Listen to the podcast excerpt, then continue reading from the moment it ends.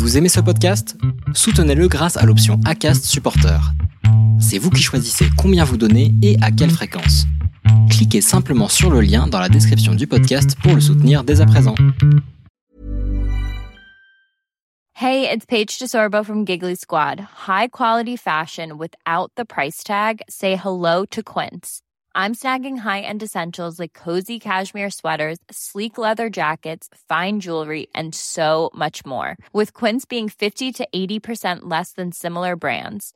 And they partner with factories that prioritize safe, ethical, and responsible manufacturing. I love that. Luxury quality within reach. Go to quince.com slash style to get free shipping and 365-day returns on your next order. quince.com slash style.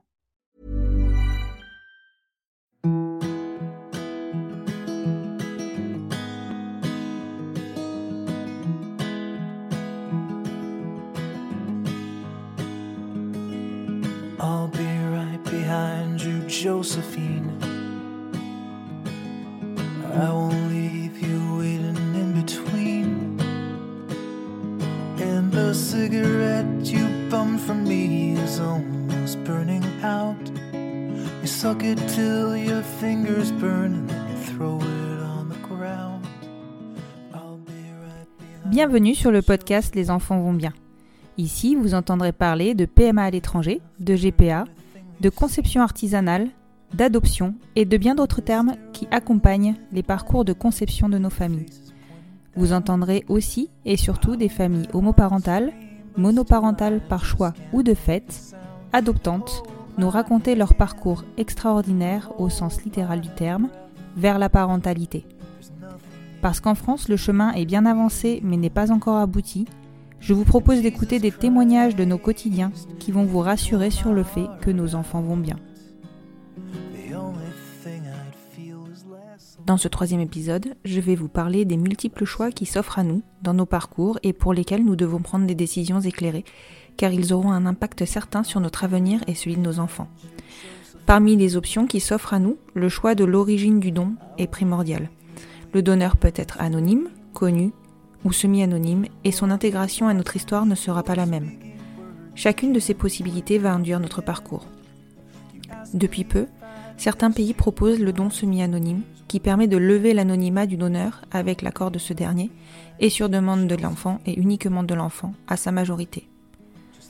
Lorsqu'Audreyne et Hélène se projettent dans leur parentalité, c'est une option non négociable qu'elles souhaitent offrir à leurs enfants. À l'époque, leur unique possibilité pour réaliser ce souhait est de se lancer dans un parcours de PMA en Belgique. Du choix du donneur à la première audience d'adoption qui tourne au fiasco parce qu'un procureur de la République laisse parler ses opinions personnelles plutôt que de tenir son rôle, Audreyne nous fait partager, sans filtre, son expérience de l'homoparentalité, à la fois touchante, sincère et assumée. Elle se confie sur sa vision de la maternité, sa profonde conviction dans l'application de la loi, et nous donne une leçon d'optimisme après le tsunami qui a bousculé sa famille l'année dernière. Aujourd'hui, Audreyne et sa famille se reconstruisent et nous leur souhaitons tout le bonheur qu'ils méritent. Bonne écoute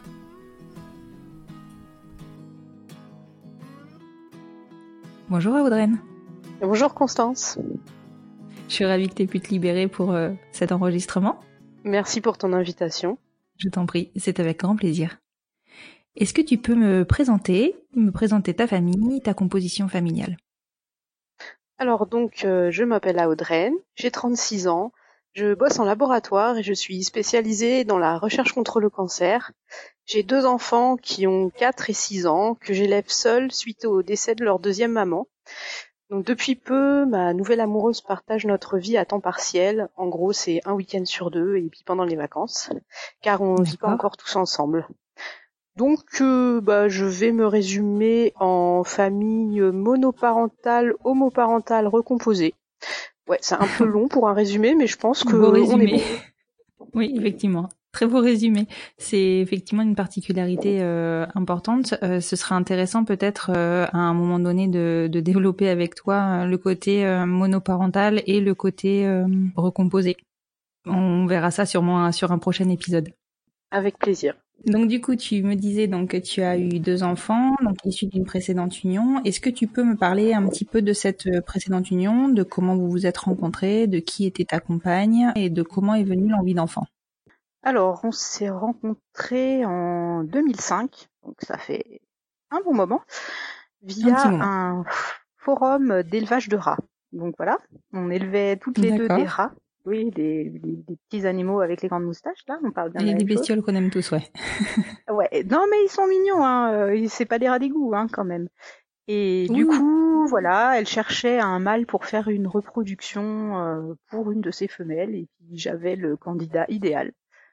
Donc voilà, on s'est rencontrés. J'ai accueilli, je crois, sa petite femelle chez moi, et puis ça, ça a été un gros fiasco. Hein. Clairement, ils ont rien fait du tout ces deux animaux-là, et ils ne s'en est Ah rien bon? retiré. Bon, ouais, pour les rats, c'était mort. Ça n'a pas marché. Je- D'accord. coup, Mais voilà, bon, a priori, ça a fonctionné pour ça. vous, par contre. voilà, pour nous, ça a été un peu plus euh, concluant que pour les rats. D'accord, ok. Donc du coup, vous vous rencontrez en 2005, vous commencez à vous fréquenter de façon un peu plus euh, rapprochée, C'est ça, on avait un groupe d'amis où on sortait tous ensemble euh, assez régulièrement euh, via justement ce forum et on s'est rapprochés Mhm. au fur et à mesure. D'accord. Et donc du coup, vous emménagez, je suppose, ensemble dans les années qui suivent? Euh, oui, alors ça, je pourrais pas donner la date exacte, mais du coup, je suis allée habiter euh, dans l'appartement qu'elle avait. D'accord. Ouais. Et du coup, arrivé pas mal bougé. Alors moi, je suis originaire de Haute-Savoie, mais j'ai fait mes études à Paris et ensuite j'ai trouvé un job à Paris, donc euh, j'y suis restée euh, au début de ma vie professionnelle. D'accord, ok. Quand arrive l'envie d'enfant euh, dans votre union? Alors ça, c'est une bonne question. La dernière fois, je me la suis posée et je n'ai pas su retrouver la réponse dans ma tête. D'accord. Ça peut paraître étrange. Alors oui, je, je conçois. Alors, alors je, je suis quelqu'un qui a une super mauvaise mémoire. Je j'ai pas de mémoire de date, j'ai pas de mémoire. Il y a plein de trucs qui s'effacent au fur et à mesure. C'est assez déstabilisant. Les gens se disent ah mais elle le fait exprès ou mais non. En fait, euh, j'oublie. J'oublie vachement de trucs. Alors des fois c'est embêtant. Mhm. Des fois, je pense que ça l'est moins parce que du coup, bah, euh, ça permet de pas ressasser, de passer plutôt vite euh, à la suite. Mais du coup, Mhm. de l'envie d'enfant. Alors moi, de base, je suis pas quelqu'un qui est hyper euh, hyper maternante, ça c'est sûr. Euh, Mon Mhm. épouse, elle, elle l'était vachement. Elle adorait les bébés, s'occuper des bébés, et tout ça. Donc euh, ouais, on en a parlé. Et puis, le, le truc que moi je trouvais cool, par contre, c'est la grossesse. Je trouvais ça hyper cool comme idée d'avoir euh, un enfant qui se développe à l'intérieur et tu le sens bouger, machin. Alors ça, par contre, ouais, du coup, ça me plaisait ce- cet aspect-là. Mais pas D'accord. l'aspect euh, pouponnage derrière. Moi, mon, mon Oui. truc, c'était euh, La conception. Euh, je, veux bien, le- je veux bien le développer. Ensuite, euh, je le sors, je retourne travailler et tu t'en occuperas. Merci bien. C'est un peu ça le deal. hein. D'accord. Et ta conjointe, elle n'avait pas l'envie de porter? Elle pouvait pas pour raison médicale. D'accord, ok. Donc du coup, naturellement, entre guillemets, le choix s'est porté sur toi? Oui, oui. Il n'y a pas eu de grand débat, quoi. Non, il n'y a pas eu besoin de débat ni même de, de réfléchir plus de deux secondes en fait. D'accord, ok. Ça a été de toute façon c'était moi. D'accord. Et du coup, une fois que vous avez euh, pris cette décision donc d'agrandir votre famille, quelle avait été votre euh, réflexion concernant la conception de ces enfants, puisqu'on sait que chez, enfin, en France, c'est toujours pas autorisé. Comment vous vous vous êtes projeté? Alors nous déjà, on a éliminé d'office tout ce qui est euh, artisanal, euh, commande de paillettes à l'étranger pour le faire soi-même à la maison. Ça, c'était, ça ne s'est même pas rentré dans les débats. On savait de toute façon l'une comme l'autre que c'était non. quoi. On voulait faire ça dans un cadre médical. Donc du coup, on a eu le choix entre donc l'Espagne et la Belgique pour faire simple. Mhm. Après, il y avait aussi le Danemark qui nous tentait, mais euh, niveau euh, gestion des vols, des, des hôtels et tout, enfin ça devenait euh, ça devenait très compliqué de devoir partir à Copenhague à la dernière seconde.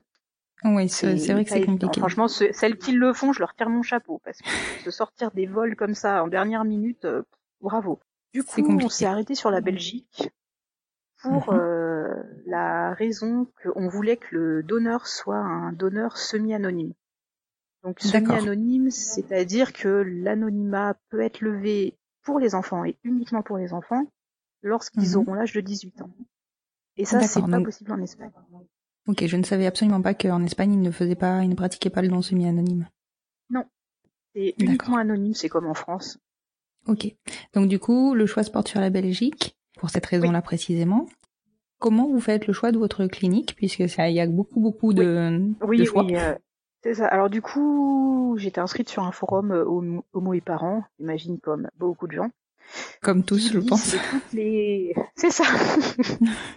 qui liste euh, beaucoup de cliniques euh, qui existent, mais le problème c'est que dans toutes les cliniques qui étaient listées, quand je lisais les comptes rendus, en fait ça me convenait mhm. pas. Donc déjà, j'étais bien chiante. Hein.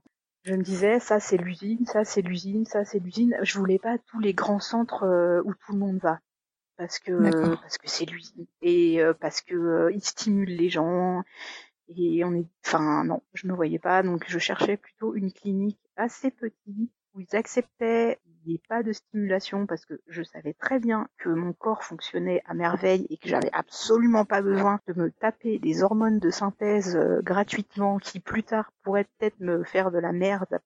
Donc c'était non. Tu fais partie de ces femmes qui connaissent très bien leur corps. Ah oui, oui, oui. Je peux dire euh, la minute à laquelle j'ovule. Hein. Enfin, en même temps, j'avais, j'avais suivi euh, mon cycle avant, je le connaissais pas aussi bien.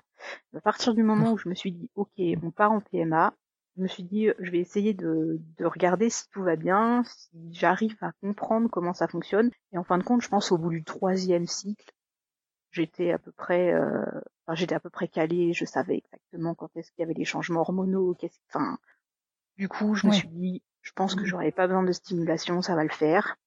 Du coup, on est tombé sur euh, une petite clinique à Gand, donc en plus partie mhm. non francophone de la mhm. Belgique, là aussi où les gens vont peu. Oui, tout à fait. Parce que ça leur fait peur.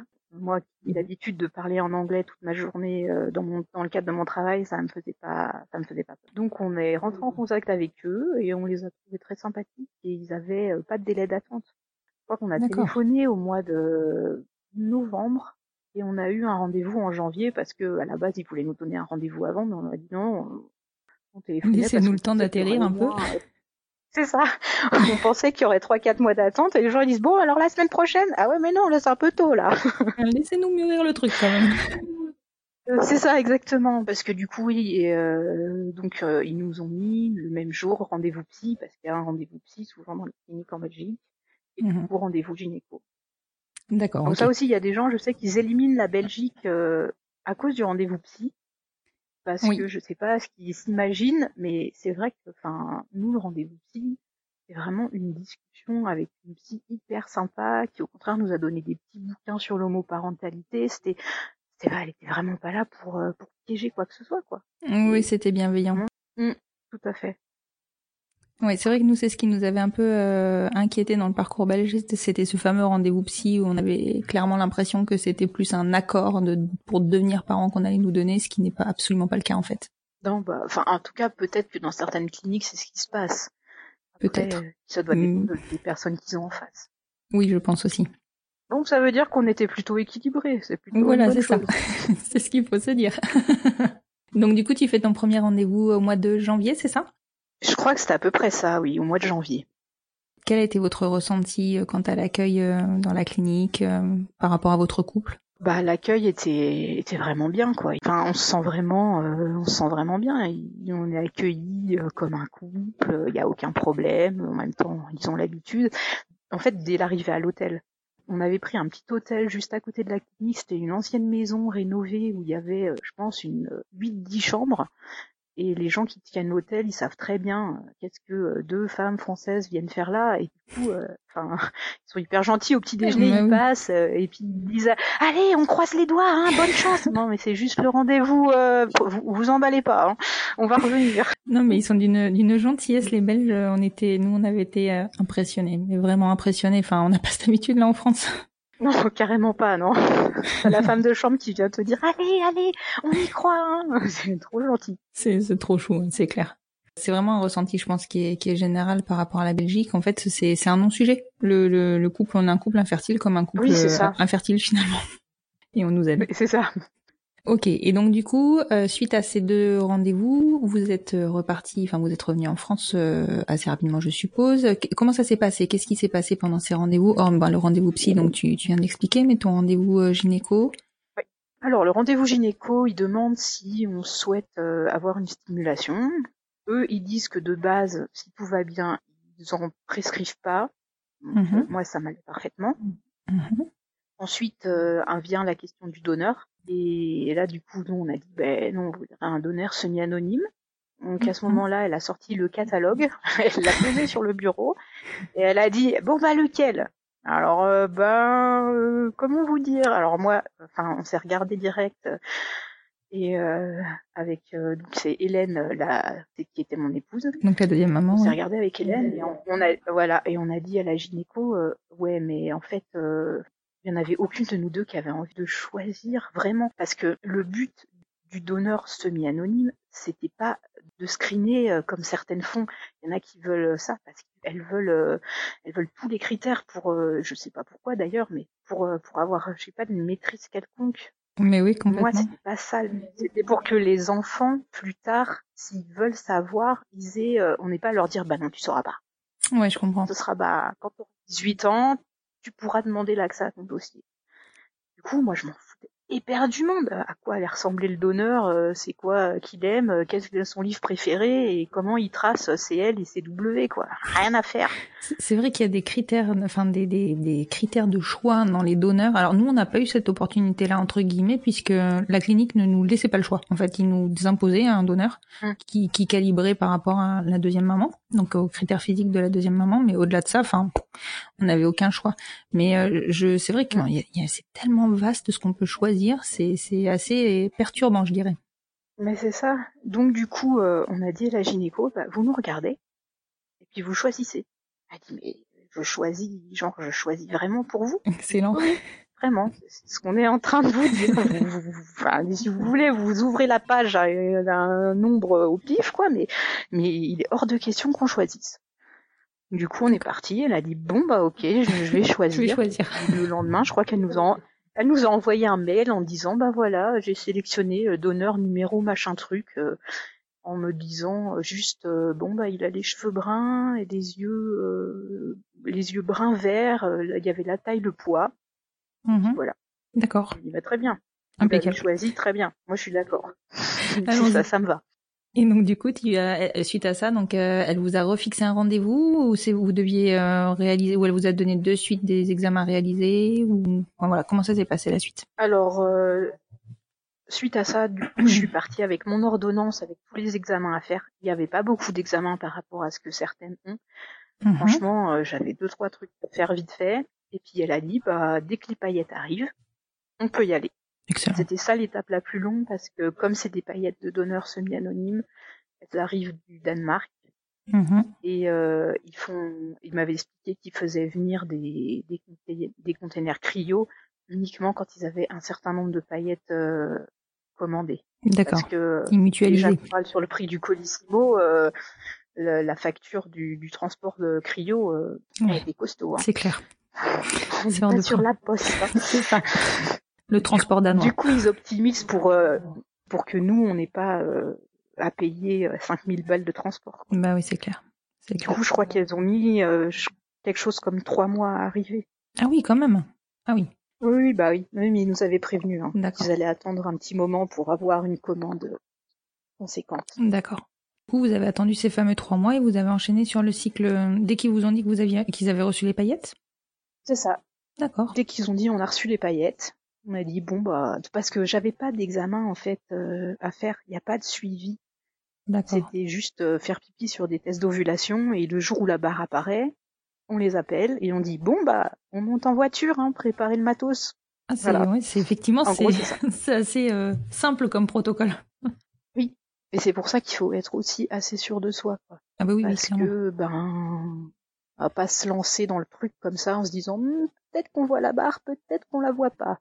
D'accord. Et du coup, ils vous faisaient pas d'échographie pour, euh, enfin de monitoring en fait pour vérifier que tu étais bien en période d'ovulation. Ils ont pas déclenché l'ovulation. Enfin voilà, ils ont vraiment fait sur cycle naturel en fait.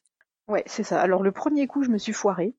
D'accord. parce que je pense avec le stress, euh, l'inconnu, euh, tout, tout ces devoir gérer, de partir du travail à la dernière minute et tout, Ouais. j'ai cru que le test avait tourné, puis en fait il avait pas vraiment tourné quoi. D'accord. Ok. Donc du coup, premier essai, euh, Ça a été un échec. Donc du coup, euh, quand on est, à... voilà, c'est ça. Quand on est arrivé, euh, j'ai dit mais, euh, enfin, il y a un truc bizarre parce que, enfin, je sentais qu'il y avait un truc bizarre. Mhm. Du coup, ils m'ont fait l'écho et ils m'ont dit ah oui, mais là en fait, euh, l'ovulation elle est pas, elle est pas passée. Du coup, ils m'ont déclenché sur place D'accord. en me disant bah revenez demain. Mhm. Mais bon, je pense que le truc c'est que les c'était pas c'était pas assez mature, Oui. donc de toute façon ça n'avait très ça n'avait que très peu de chance. Je me disais que de toute façon voilà quoi. C'était un coup pour rien, un D'accord. peu énervant, Oui. mais au moins ça m'a permis de De prendre de des faire marques. euh, de prendre mes marques. Ouais, bon ça fait un peu cher pour prendre ces marques, mais Certes. mais bon, au moins le deuxième coup, je me suis pas ratée. Voilà. Et il a peut-être été plus efficace. Donc du coup, vous avez fait une deuxième tentative le cycle suivant? Oui, on est parti direct le cycle d'après. D'accord, ok. Donc pareil, rebelote, euh, le même protocole, bon, finalement simplifié. Et euh, du coup, en suivant, euh, vous repartez sur, sur Gand. C'est ça. Donc voilà. donc après, je m'étais aussi, j'avais aussi changé de marque De test d'ovulation de test d'ovulation parce que j'avais remarqué qu'il y en avait qui marchaient plus ou moins bien. D'accord. Donc j'ai changé de marque de test Ok. et euh, c'était un peu plus net. J'ai changé l'heure aussi parce qu'ils donnent pas les heures à laquelle euh, faire les tests d'ovulation et selon les, les heures à laquelle on les fait, Mhm. ça change tout le résultat. Ah d'accord. Mais c'est vraiment, euh, ah oui, c'est vraiment très impressionnant. D'accord. Qu'en fait, donc s'il y a des gens euh, dans l'assistance là qui m'écoutent, qui galèrent un peu avec leur test d'ovulation, Vas-y, donne-nous tes tips. le mieux, le mieux, c'est de le faire vers euh, 11h30 du matin, Précise. en n'ayant pas bu depuis 9h. D'accord. Parce que le pic de l'hormone euh, qui, induit l'ovulation se fait à partir du moment où on se lève en fait. Donc si on le fait le matin au lever, la, la bande sera...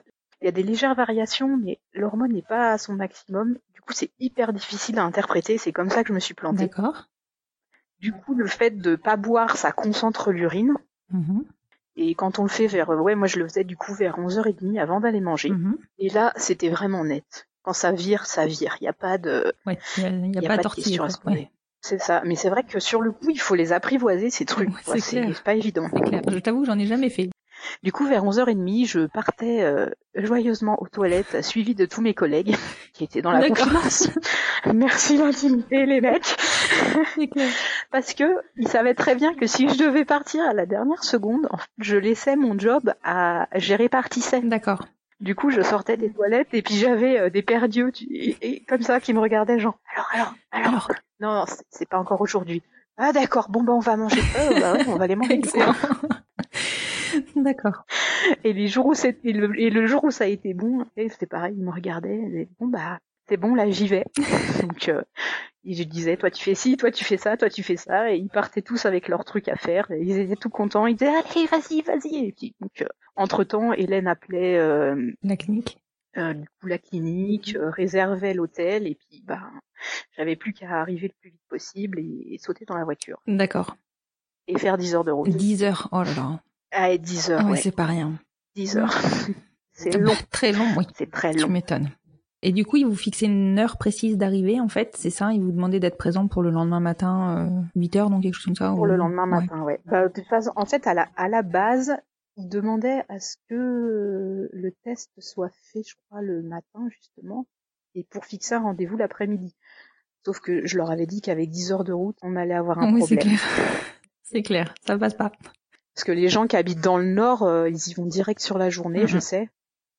Mais enfin, nous, c'était pas possible. Du coup, Ils me disaient, oh, mais non, mais le, le lendemain, c'est toujours bon, il n'y a pas de souci. Donc voilà, nous, on avait rendez-vous le lendemain. T'étais toujours sur Paris à cette époque-là? Non, j'étais revenue en Haute-Savoie, d'où les 10 D'accord, de c'est parce que je me disais, ça fait long quand même depuis Paris. Soit je situe mal Gand, soit je sais pas. Soit tu conduis vraiment comme une C'est ça, merde. a ça aussi possible. Hein. Je, je suis plutôt à respecter les limitations de vitesse, euh, voilà. ok, ok, ok. Et donc du coup, ce deuxième essai, raconte-le-moi. Alors le deuxième essai, du coup, bah, on arrive. En un cycle, ils avaient changé l'infrastructure de la clinique. Tout était vachement plus moderne, c'était beau, tout ça. Ah oui, d'accord. Bref. Ils sont rapides. Juste, c'est plus sympa. Oui. Et du coup, c'était, ouais, c'était, il y a trois, il y a, enfin, là où j'allais, il y a trois gynécos, je voyais, enfin, soit l'un, soit l'autre, euh, c'était peu importe. Et du coup là, il a fait, enfin voilà, ils font leur, euh, ils font leur insémination et puis après ils disent bon bah voilà, allez, hein, bonne chance, on espère qu'on se reverra pas. Oui, c'est exactement le, c'est exactement ça.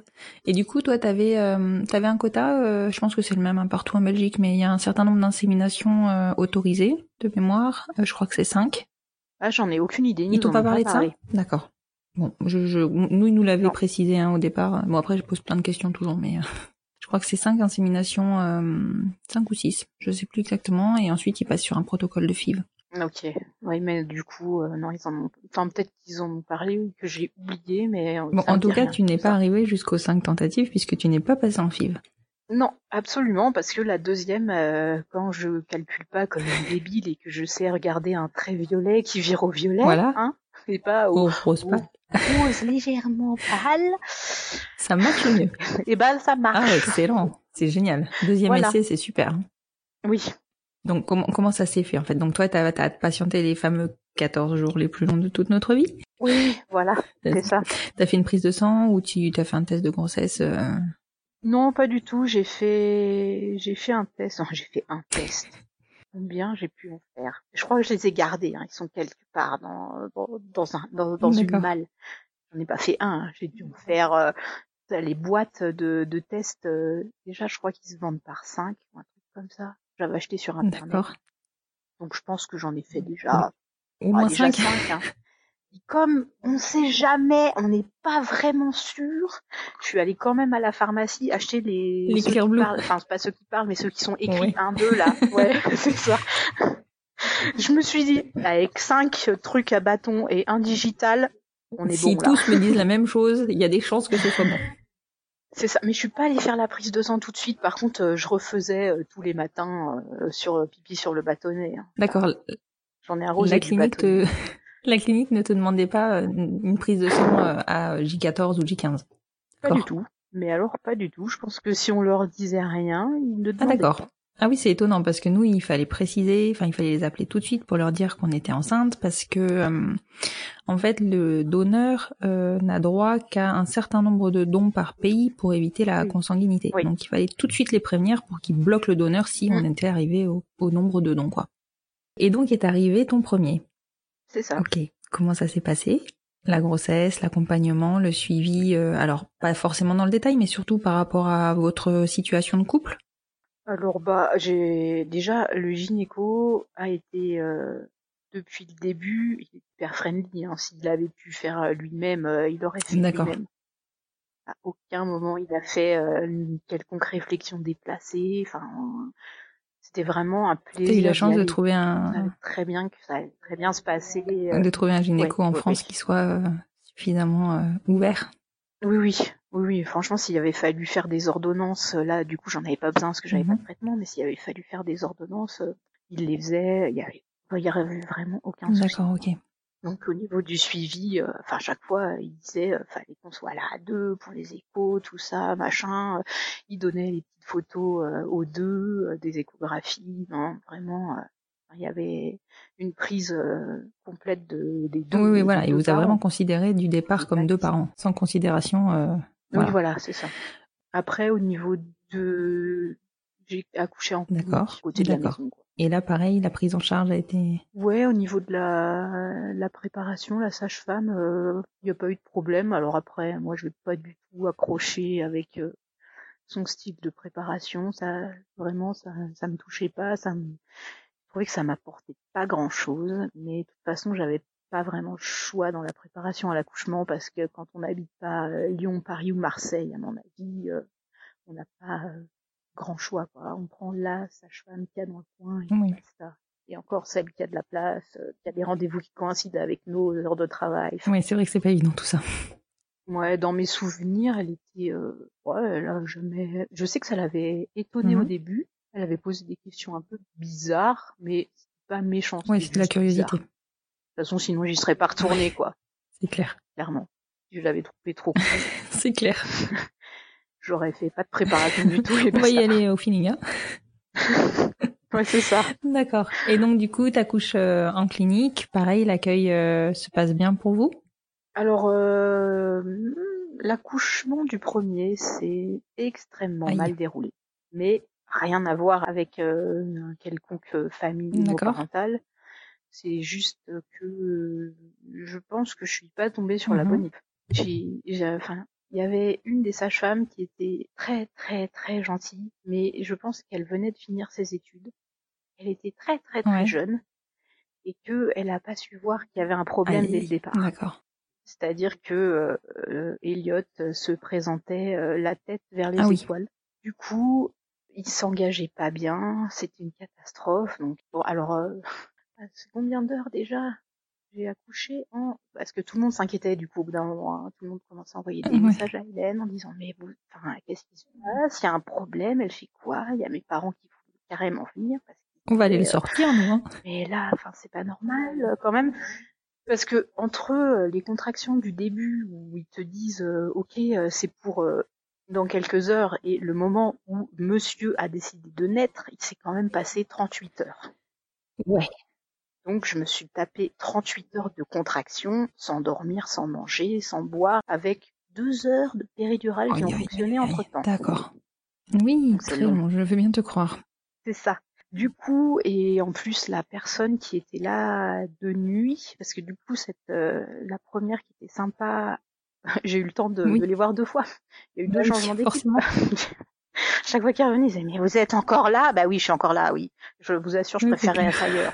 Et du coup, la, nuit, ça s'est mal passé parce que euh, la personne qui était là avait décidé qu'elle voulait lire. Oui, d'accord, elle voulait pas se sa tête. Et du coup, moi, je me sentais très, très, je me sentais très, très mal. Et Hélène n'arrêtait pas d'aller la voir en disant, mais ma femme, elle va pas bien. Elle lui disait, ah, bah, j'ai pas que ça à faire. Elle est dans un transat devant, en train de lire un bouquin. Au bout d'un moment, Hélène s'est énervée parce que j'avais les mains et les pieds noirs. J'étais plus ou moins consciente. Hein. Je sais que c'est elle qui m'a raconté parce que moi, plus ou moins là, faut être honnête, avec la douleur et tout machin, j'étais complètement ailleurs. Du coup, ils ont commencé à s'exciter un petit peu. Le lendemain, il y a eu le changement d'équipe où la sympa est revenue et là, elle s'est dit merde, il y a un truc bizarre mhm. quand même. Ils ont appelé le gynéco, mais je pense qu'ils ont pas décrit le truc comme étant assez un bof quoi. Donc il a dit bah attendez encore machin et puis au bout d'un moment ils l'ont rappelé et il a dit mais enfin qu'est-ce qui se passe là? Il devrait être sorti depuis longtemps ce bébé, j'arrive. Du coup il est arrivé euh, en courant. Je me rappelle de la voir, la porte qui s'ouvre, lui qui arrive en courant, qui se précipite dans les jambes. Évidemment, il n'avait pas les bras c'est ça. Et là, il lève la tête et je me rappelle de sa tête genre affolée, alors que vraiment c'était quelqu'un qui rigole tout le temps, enfin qui avait toujours, euh, enfin toujours le sourire et tout. Et là, il était affolé.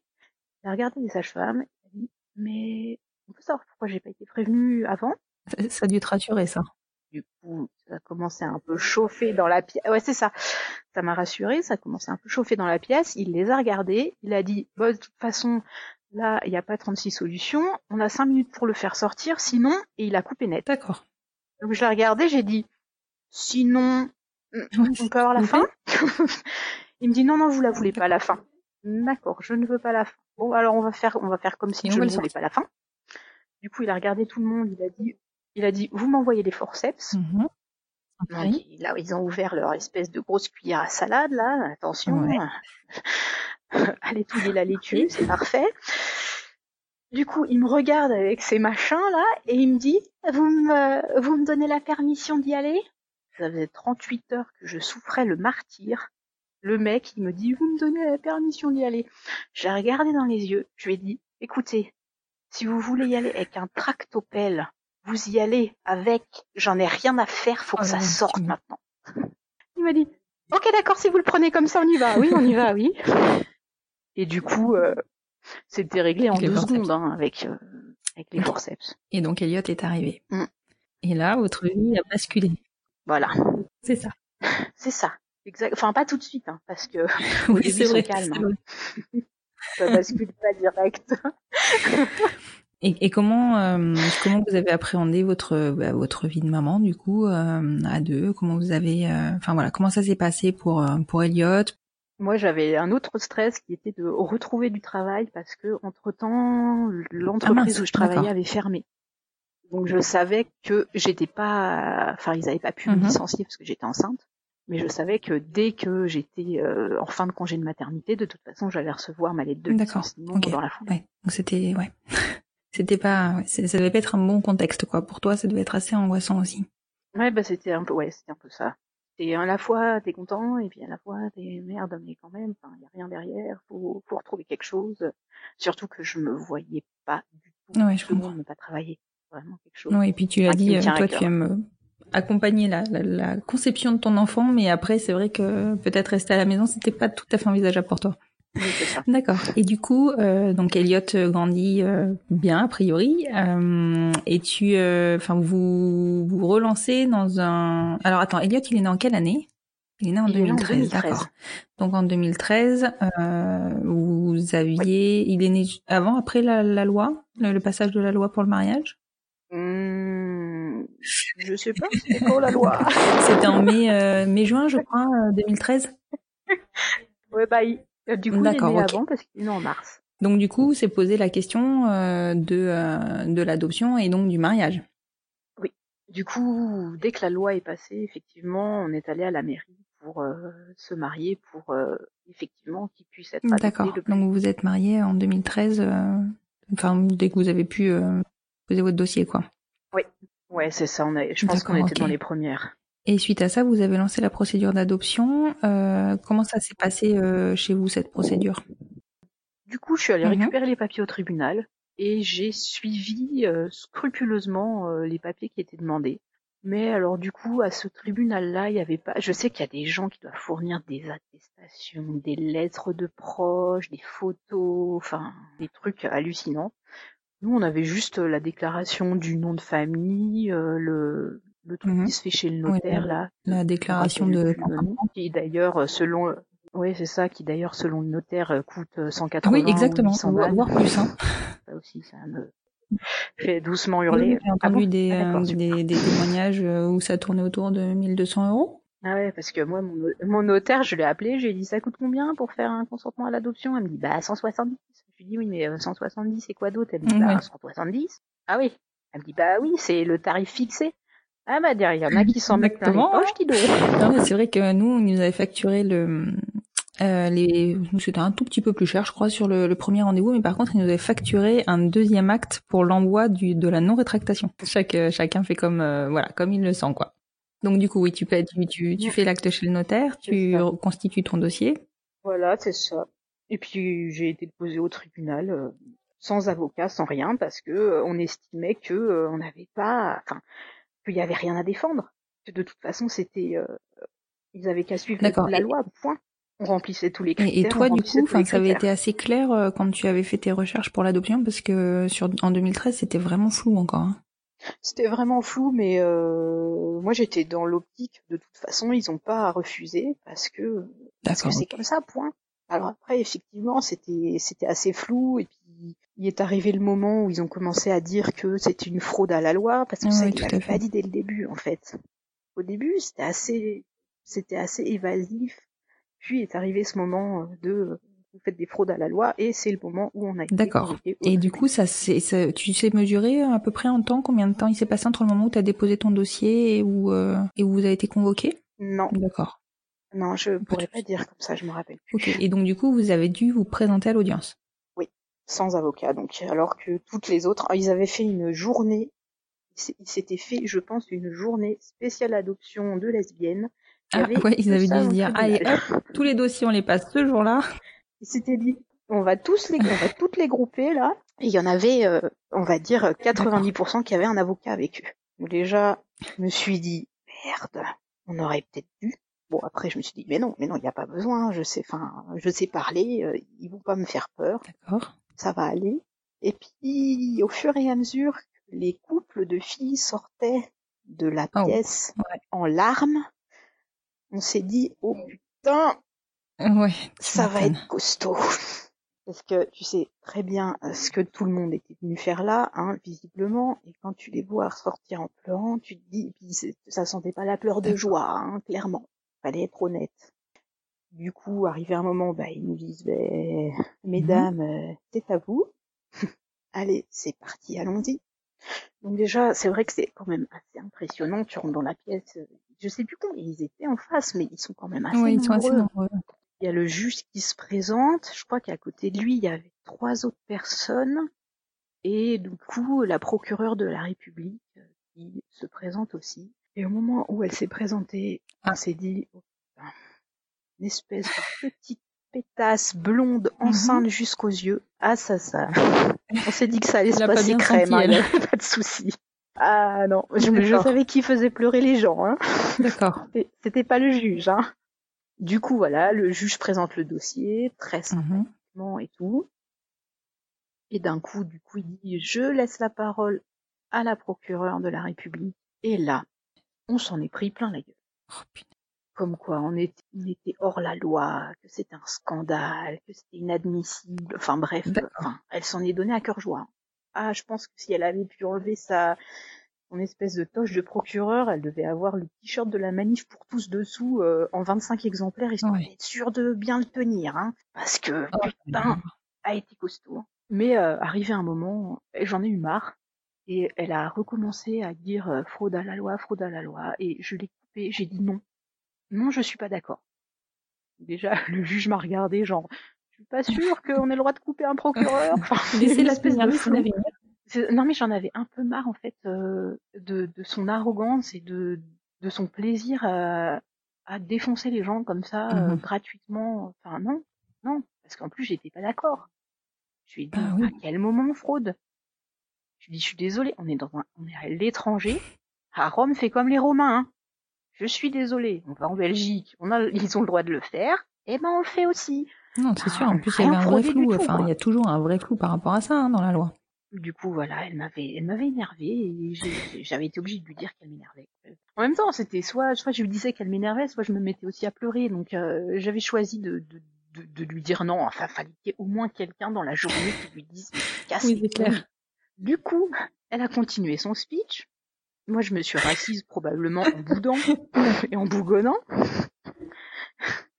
Le juge a repris la parole, a résumé en gros ce que la procureure avait dit, et puis il nous demande de nous lever, et puis il dit euh, enfin bon, de toute façon, dans ce tribunal, le procureur, il est là juste pour donner son avis, pour représenter un peu l'État, pour parler, mais à l'arrivée, c'est qui qui fait la pluie Excellent.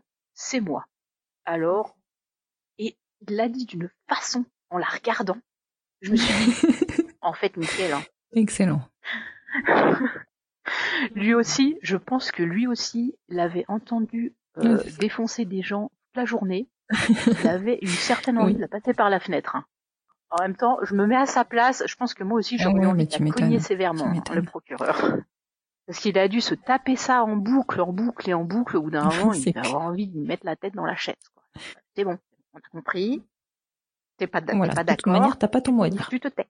Et du coup, il nous avait dit qu'il y avait fameux un mois à attendre avant d'avoir la décision, mais la façon dont il avait parlé à la fin, franchement, nous, on n'est pas sortis en pleurant, quoi.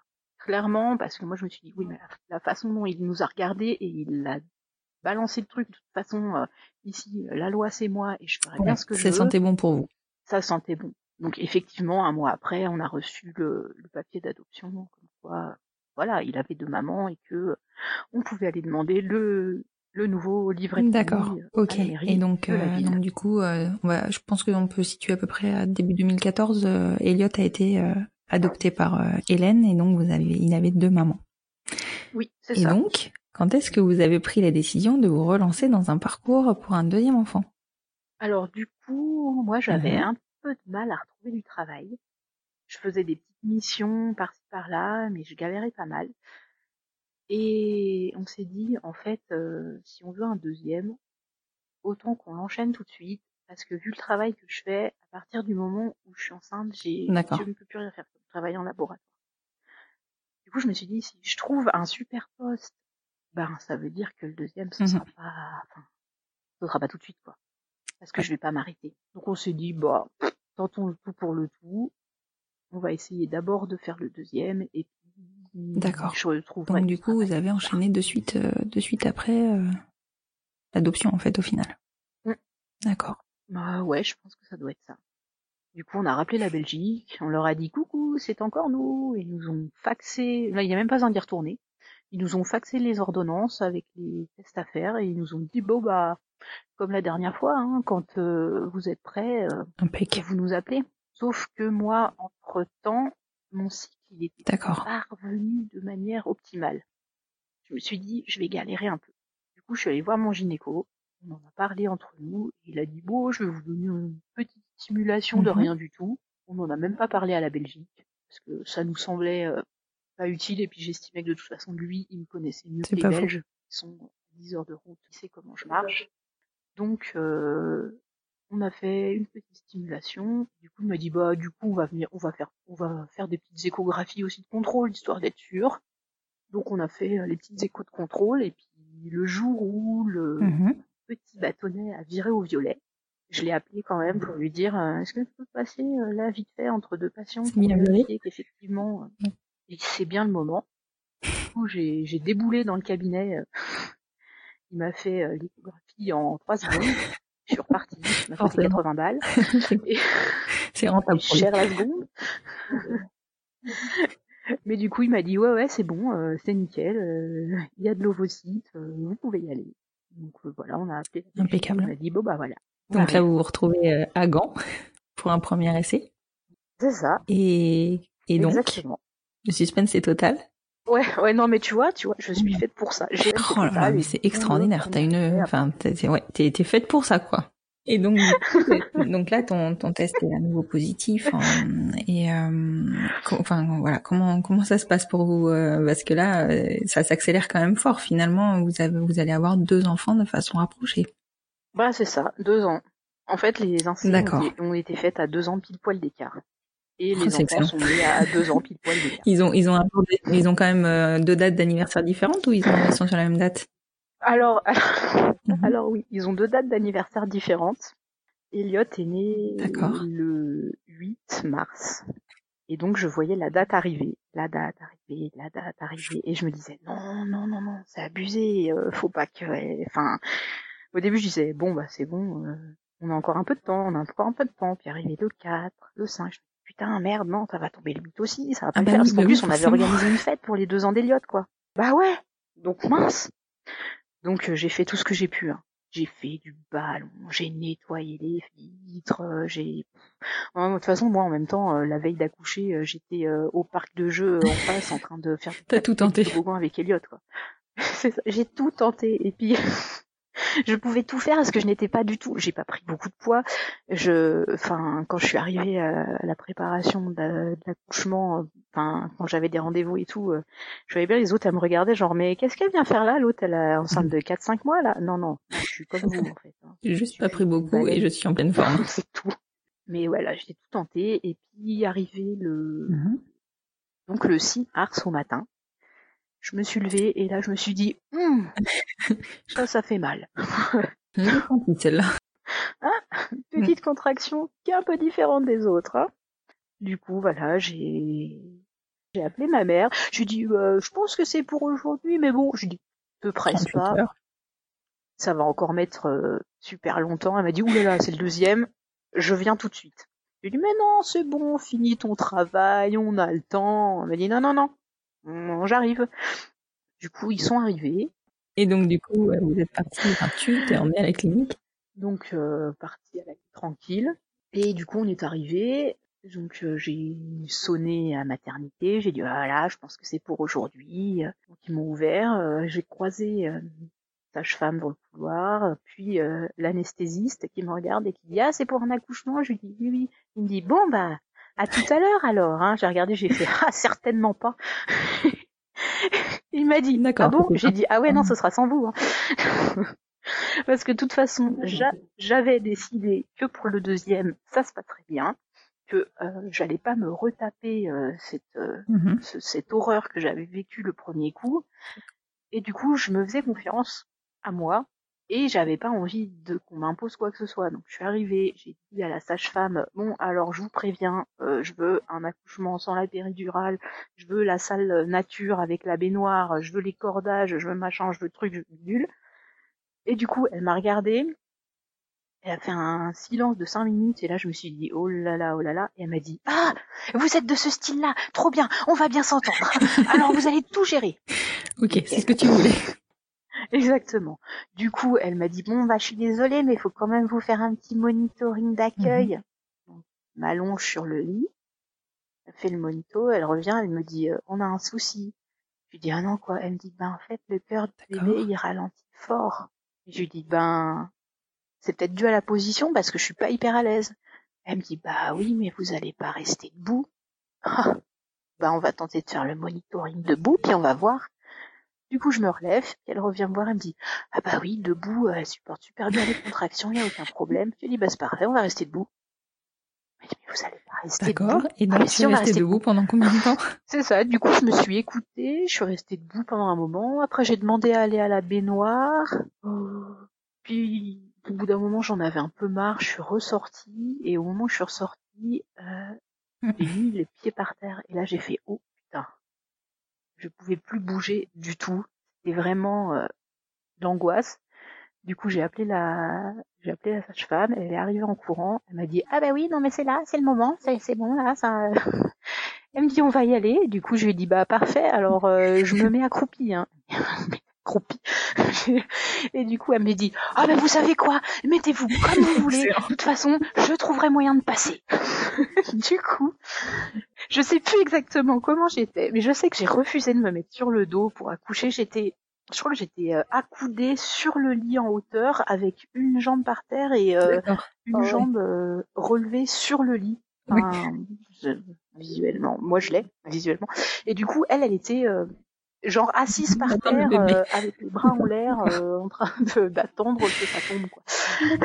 Et du coup, euh, du coup, donc voilà, à l'arrivée, je suis arrivée donc à la clinique qui devait être quelque chose comme euh, 8h30, 9h, D'accord. et elle est née à midi et demi pour l'apéro.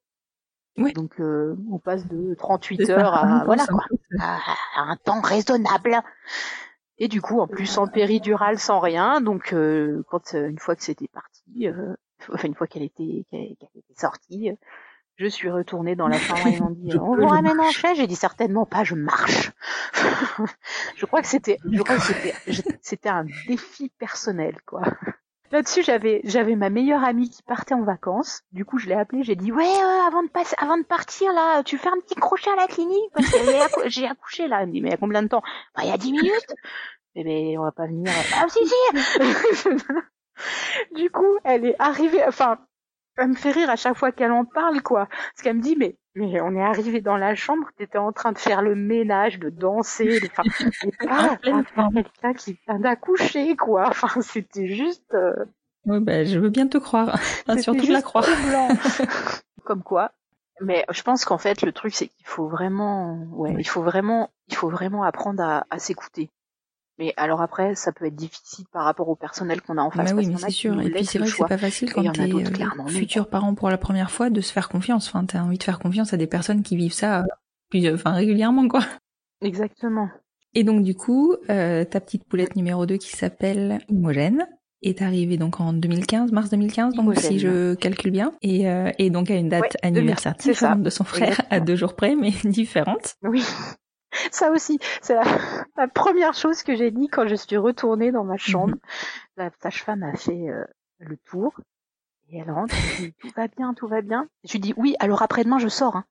Elle me dit ben non mais je sais pas, peut-être pas. J'ai dit si, si, maintenant ça se fait les sorties à 48 heures. Hein. Je sais. Maintenant on a l'autorisation. Hein. Elle me dit mais pourquoi vous Et c'est pas un sortir petit si vite? Ben, J'ai un anniversaire. Hein. du coup les autres qui rentraient derrière, qui disaient ah c'est la dame qui veut partir très vite. Je veux Oui, c'est ça, c'est la dame qui veut partir très vite. Et du coup, vous avez lancé Oui. l'adoption immédiatement après, et, euh, et donc vous avez été convoqué. Est-ce que le, t'as le souvenir que le délai a été un peu plus long? Euh, non, c'est plus court, je crois. D'accord. On est passé très rapidement pour la deuxième. Et du coup, on a été convoqués. Donc, euh, parce que je sais qu'il y a des gens qui ne se font pas convoquer pour la deuxième fois. Ils reçoivent le papier, Mhm. genre c'est une formalité, surtout à ce moment-là, c'était une formalité quand même. D'accord. Mais nous, on a été à nouveau convoqués. On s'est dit, allez, c'est reparti pour un tour. Mhm. Donc euh, le jour, on arrive au tribunal, on rentre. Ah, tiens. Donc on s'installe. Déjà pas de procureur, hein. Pas déplacé, parfait. Et puis je me disais bien que le mec, il avait une tête qui me disait quelque chose. Hein. Du coup, il rentre, il dit bonjour, on se connaît, hein On se refait une deuxième fois. Du coup, voilà, c'était plutôt sympa, c'était plutôt une discussion. Je sais pas, il avait peut-être envie de nous revoir, ou... mais du coup, ouais, c'était, ouais, c'était sympa la deuxième convocation. Il y avait personne pour nous, pour nous, pour nous casser gratuitement. C'était, c'était juste une discussion, savoir. Euh, ouais, c'était plus convivial. Euh, qui on était, et puis voilà. D'accord. Et donc du coup, vous êtes une famille au complet depuis. Euh... Bon, je pense que ça a dû se passer à peu près en 2015, sur la fin de 2015. Ouais, je et pense à partir de ce moment-là, vous avez pris la décision de, enfin, votre famille pour vous était au complet? Vous aviez l'envie d'avoir plus d'enfants ou pas? Comment, voilà, comment ça s'est passé pour vous la suite? Non, non, non, non. Et alors, comment s'est passée l'entrée à l'école euh, bah, d'Eliott, du coup, dans un premier temps, et puis d'Imogène en suivant? Vous n'avez pas de questions Comme une entrée à l'école normale. Je sais que, du coup, on leur a dit de suite euh, que Elliot avait deux mamans, et puis ça a été euh, alors après, je sais que Elliot, c'est, mais pas au début. Je crois que c'est l'année dernière où il s'est fâché Mmh avec un de ses camarades qui soutenait que c'était pas possible d'avoir deux mamans. il mentait, que c'était pas possible. Du coup, euh... alors du coup, je crois que maintenant il occulte parce que euh, cette année, en Mmh début d'année, il y a la réunion parents-prof en gros. Et du coup, je sais plus trop pourquoi je parlais avec la maîtresse. Et du coup, j'ai dit à la maîtresse, bon, alors par contre, je sais pas Mmh si vous avez notre schéma familial. Oui, parce qu'il est un peu, Mmh pas, enfin, il est pas compliqué, quoi. Il est différent. Du coup, elle me dit, oui, à la rentrée, on leur a demandé de dessiner leur famille. Alors, Mmh Elliot, il a dessiné Mao, parce que du coup, il m'appelle Mao. C'est maman à eau et que c'est une grosse très mignon. Du coup, il a coupé. Moi aussi, je trouve, j'aime bien. J'ai adopté. Du coup, il me dit, alors il vous a dessiné vous? Il a dit c'est Mao. Il a dessiné sa sœur. Et euh, du coup, je lui ai, je lui ai dit, Mhm. mais euh, tu dessines Pas ton fait. papa? Mhm. Déjà, merci la maîtresse, hein. Question intelligente. Et elle me dit, euh, c'est ça. Et elle me dit, Ah, et du coup, il m'a répondu, bah non, mon papa, il est mort. Elle Oui, me, elle me forcément. dit, du coup, j'ai pas osé insister. Elle me dit, alors il est vrai. Elle me dit, alors il est vraiment mort, son papa, comme ça, avec des yeux de merlan frit. du coup, je l'ai regardé, je lui dis, mais non, son papa qui est mort, c'est sa maman. Alors là, j'ai senti la maîtresse complètement en panique clair. dans sa tête, qui n'arrivait plus à relier les deux bouts. Genre, mais qu'est-ce qu'elle me dit, l'autre? Déjà, elle me prenait un peu pour une folle parce que bon, la fille Mhm. avec les cheveux bleus, euh, C'est bon, un peu bizarre à la sortie d'école, visiblement. Ça fait pas sérieux.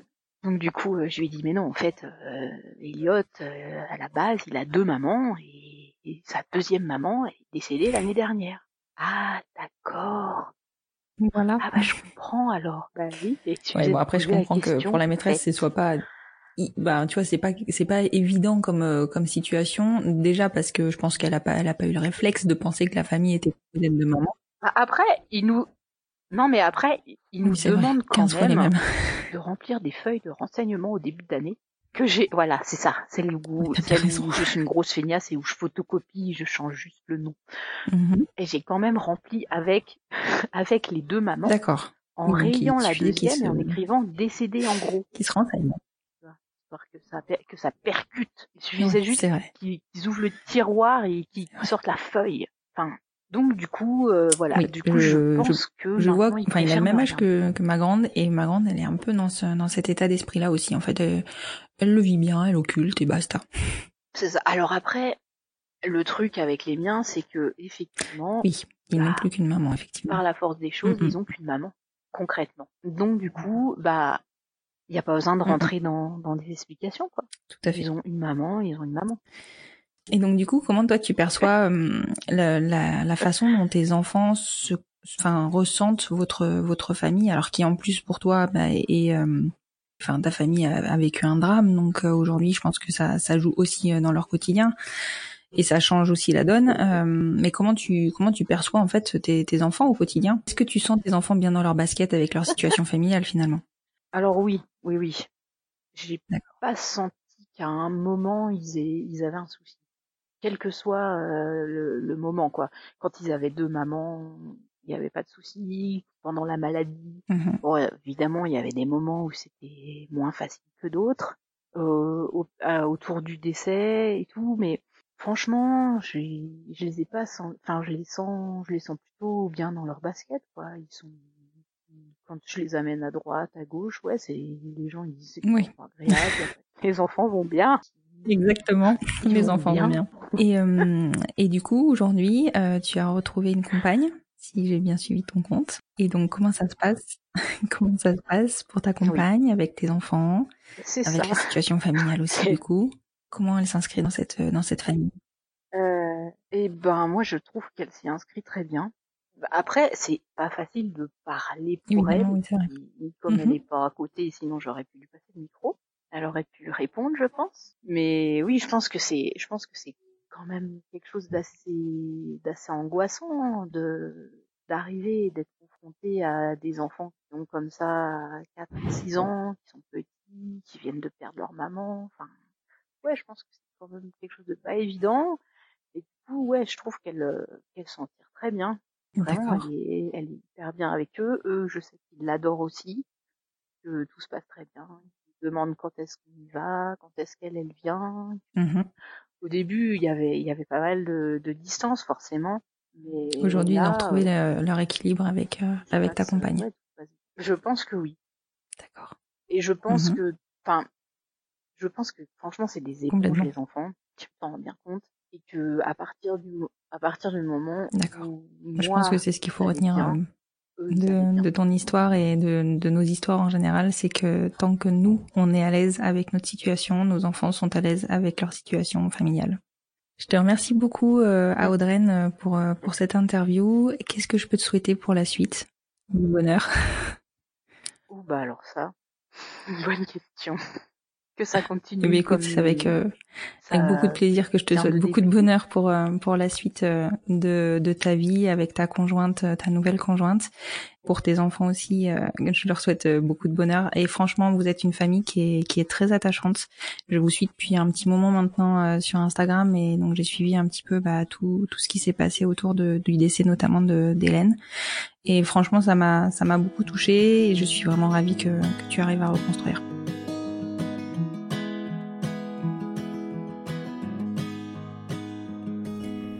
C'est la fin de cet épisode. Je remercie encore beaucoup à Audreyne de s'être confiée à mon micro. J'espère qu'il vous aura plu et si c'est le cas, n'hésitez pas à soutenir le podcast en lui mettant 5 étoiles sur votre plateforme d'écoute et plus particulièrement sur Apple Podcast afin de lui donner plus de visibilité. N'hésitez pas à le partager et à le faire découvrir. Plus nous gagnerons en visibilité, plus nous aiderons d'autres familles à se construire et ainsi nous normaliserons les nouveaux schémas familiaux. Peut-être aurons-nous aussi la chance de pouvoir rassurer et montrer la voie aux nouvelles générations. Vous retrouverez en note de cet épisode le compte Instagram d'Audren ainsi que le lien vers leur clinique en Belgique. Je vous souhaite une très belle fin de journée et vous dis à vendredi prochain pour écouter le prochain épisode du podcast Les enfants vont bien.